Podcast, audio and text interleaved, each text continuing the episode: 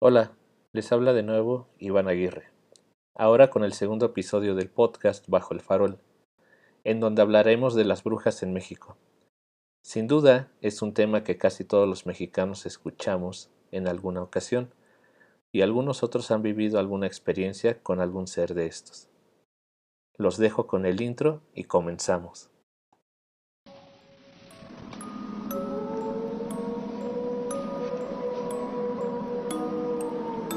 Las leyendas y los relatos aún viven. Esto es Bajo el Farol. Bienvenidos.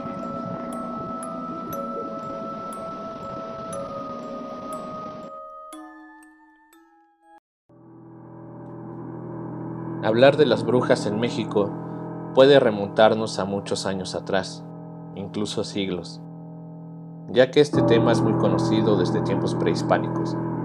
En la actualidad, podemos tener el concepto de la típica bruja con sombrero de punta, nariz afilada, vestimenta negra y que vuelan en una escoba. Pero las brujas en nuestro país tienen un aspecto mucho más aterrador. Por ejemplo, si hablamos de brujas del México antiguo, hay dos tipos que para mí son las más interesantes. La primera de ellas lleva por nombre Mometzcopinki, quien era de origen mexica y tenía unas características especiales, y la segunda es la Tlalhuepuchi, que es de origen tlaxcalteca, y de las cuales hablaré en otro episodio de este podcast. Empezando por el primer tipo de estos seres, se decía que las brujas, hechiceros y nahuales eran elegidos por los dioses y según el día de su nacimiento. Las mujeres que nacían en el año Uno Viento eran las destinadas a ser brujas y que tenían por característica el poder remover sus piernas y colocarse unas de ave. Y los brazos igual eran removidos para ser reemplazados por un par de alas hechas de petate, para después convertirse en bolas de fuego. Esto último aún se cuenta en nuestros días y por lo cual Existen varios relatos de estas llamadas bolas de fuego que se observan en ciertos lugares y más en las comunidades rurales. Estas Momenskopinki se alimentan principalmente de sangre de bebés. Esto se debe que después de hacer su pacto es lo único con lo que se pueden alimentar. En este sentido, el consumo de sangre se vuelve representativo por ser símbolo de vida y al mismo tiempo era utilizada como ofrenda para los dioses y numerosos ritos mexicas. En algunas ocasiones se decía que estos seres se podían transformar en guajolotes o tecolotes, para así poder acechar a sus víctimas y durante la noche poder lograr su cometido. Para esto siempre tenían en su hogar un tlecuil o tlecuili. En este lugar ellas dejaban las partes de su cuerpo que se desprendían y colocarse las nuevas extremidades de aves y obtener la forma que las caracteriza. Igual, en este lugar, guardaban la sangre de los bebés y la almacenaban para poder consumirla después. En México, son muy comunes los relatos sobre bolas de fuego que se observan en bosques, montañas, cerros o a campo abierto y que casi siempre relacionamos con este tipo de brujas y que desconocíamos su nombre prehispánico, ya que con la llegada de la religión católica a nuestro país, esta leyenda se modificó y se adaptó para los nuevos creyentes. Así podía causar un poco de temor entre la población, ya que desde hace siglos se decía que estas brujas atacaban a niños que no estaban bautizados y que estas mujeres hacían un pacto con el demonio. Con esto lograban tener más adeptos a esta religión, pero en sí conservaron parte de su origen. Es así que escuchamos relatos hasta nuestros días. Aquí es donde puedo mencionar que en muchos lugares tienen tan arraigada esta creencia que suelen lastimar a animales que pudieran verse sospechosos y que simplemente no tiene nada que ver.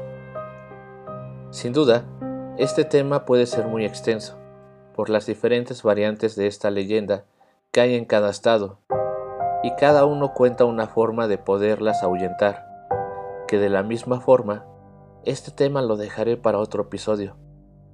Y para terminar el podcast de hoy, les contaré una historia que escribí, llamada La bruja del jacal, basado en un relato que me contó mi abuelo hace muchos años.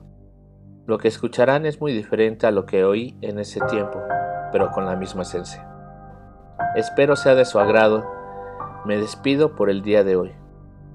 No se olviden de compartir y seguirme por Spotify. También darle like a la página de Facebook para que me ayuden a llegar a más gente. Y si tienen algún relato de este tema, me gustaría que me lo compartieran a través de la página del podcast. Sin más por el momento, los dejo con la historia. Hasta luego.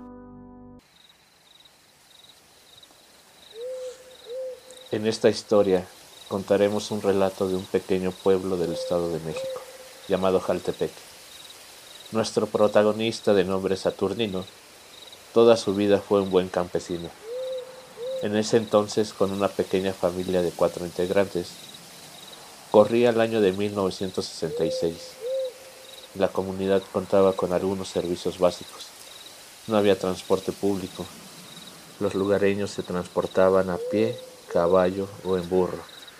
Saturnino poseía una pequeña casa hecha de adobe y techo de lámina, un reducido jacal que ocupaban como una cocina y una buena parte de un terreno, donde tenían un corral para sus animales, así como una sección donde sembraban un poco de maíz. Para esa época del año ya era el mes de septiembre. Las cosechas estaban en su punto y la feria patronal estaba cercana. Ángela, la esposa de aquel humilde campesino, cuidaba a sus dos pequeños hijos, el mayor de dos años y su segunda hija con apenas unos siete meses de vida, preparando la comida para su esposo que estaba a punto de llegar del campo y para sus hijos. Pensaba al mismo tiempo en el bautizo de su hija menor, ya que sería bautizada al final de ese mes en la feria del pueblo. Cuando terminó de preparar los alimentos, esperó a Saturnino para que comenzaran a comer y se escuchó en la puerta. Ángela, ya llegué, dame de comer.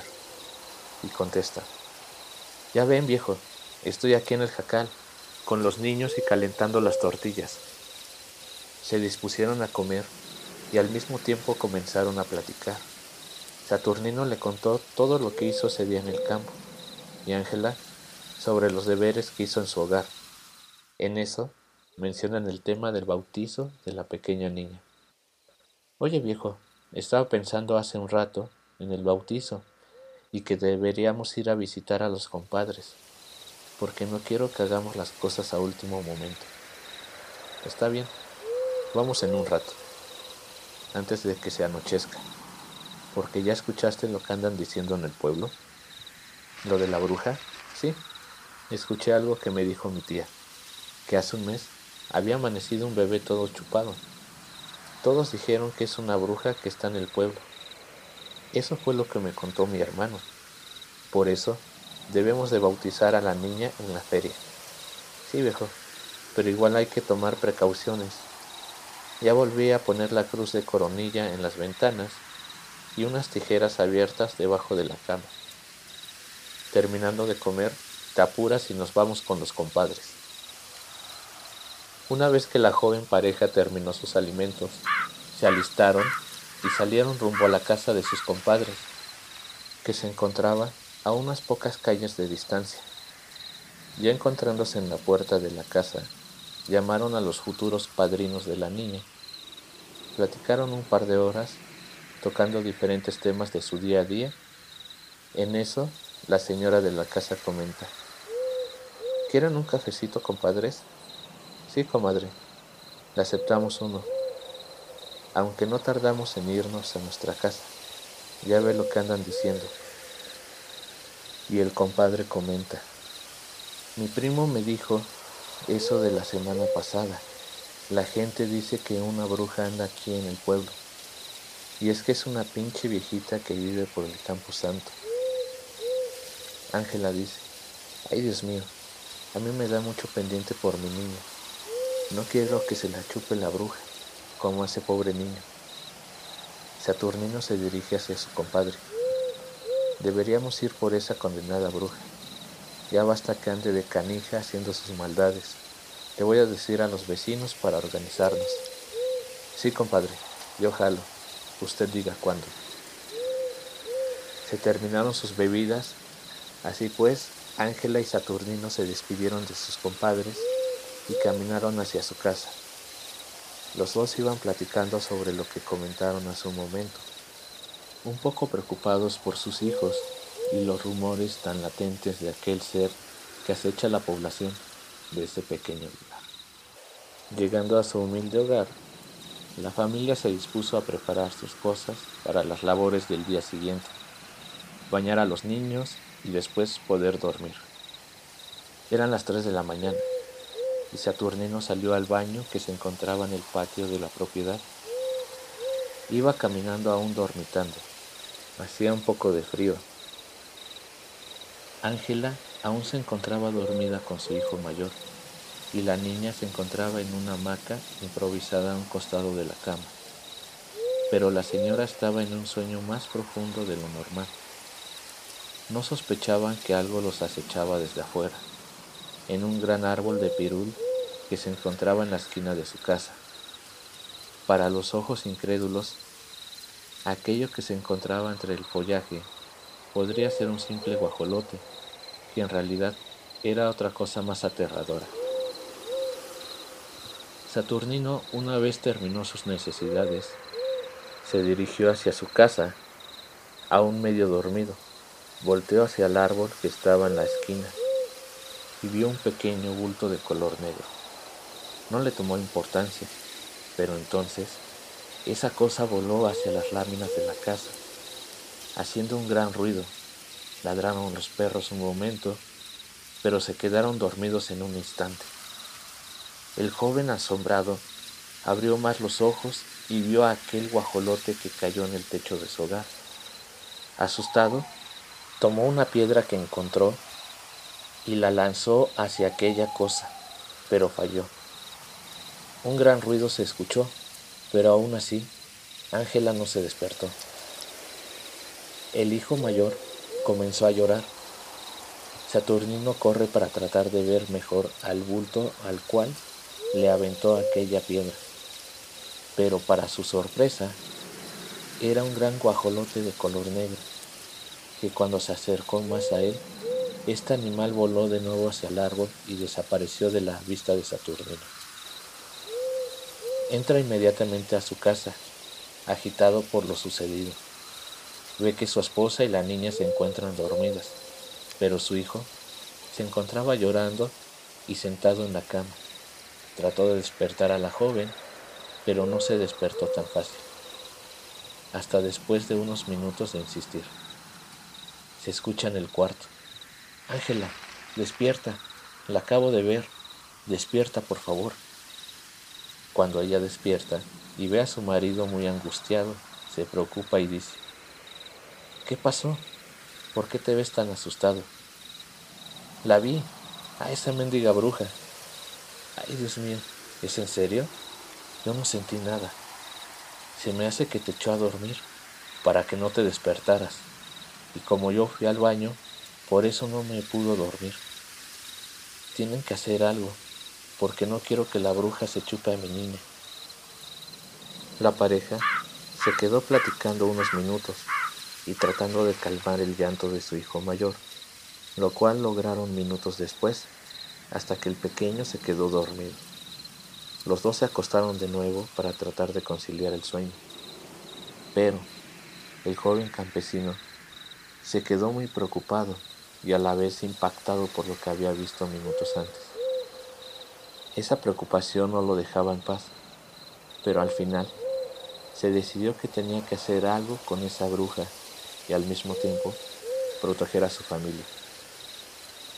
Y para estar un poco más tranquilo, en su mente se propuso que por la mañana visitaría a su hermano para comentarle lo que pasó y que le ayudara a hacer algo para que ese man dejara al pueblo de una vez por todas. continuará.